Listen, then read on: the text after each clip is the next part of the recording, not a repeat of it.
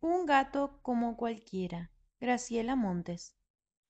Había una vez un gato de ojos verdes, pelaje gris y cola larga.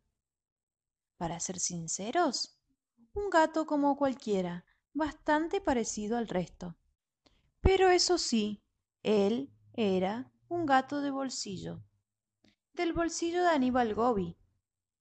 Mientras Aníbal Gobi trabajaba, el gato de bolsillo espiaba a toda la gente que pasaba, hasta que un día vio algo nuevo, algo nunca antes visto en el mundo grande, un ratón de cola de violín y ojos brillantes, un ratón cualquiera.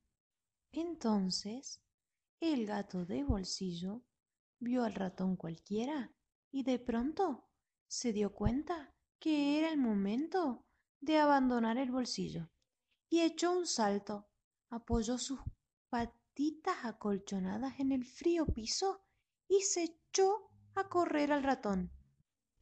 Pero claro, como el ratón cualquiera tenía muchísima más experiencia que el gato de bolsillo en el mundo grande, le ganó la carrera y se metió en un agujerito muy chiquitito antes de que el gato lograra apoyar su pata en su cola.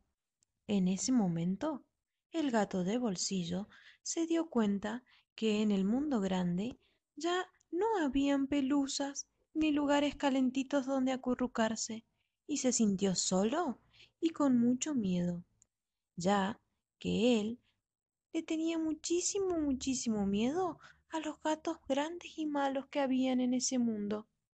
Aníbal Gobi siempre le hablaba de los gatos peligrosos. Y mientras pensaba en eso, fueron apareciendo uno a uno, uno tras otro, cinco gatos peligrosos. Mira ese gato miedoso. Y en ese mismo momento vieron pasar a un ratón corriendo. Entonces, todos los gatos empezaron a correrlo. Esa noche pasaron muchísimas cosas importantes. El gato de bolsillo no solo conoció el mundo grande, sino que también se afiló sus uñas en una pared de piedra. Corrió y corrió con todos esos gatos saltando paredes y tapiales, y luego se encontró durmiendo arriba de unos trapos viejos en un baldío, acurrucado junto a todos los otros gatos. Entonces se dio cuenta que en el mundo grande también habían pelusas y lugares calentitos donde acurrucarse. Y colorín colorado, este cuento se ha terminado.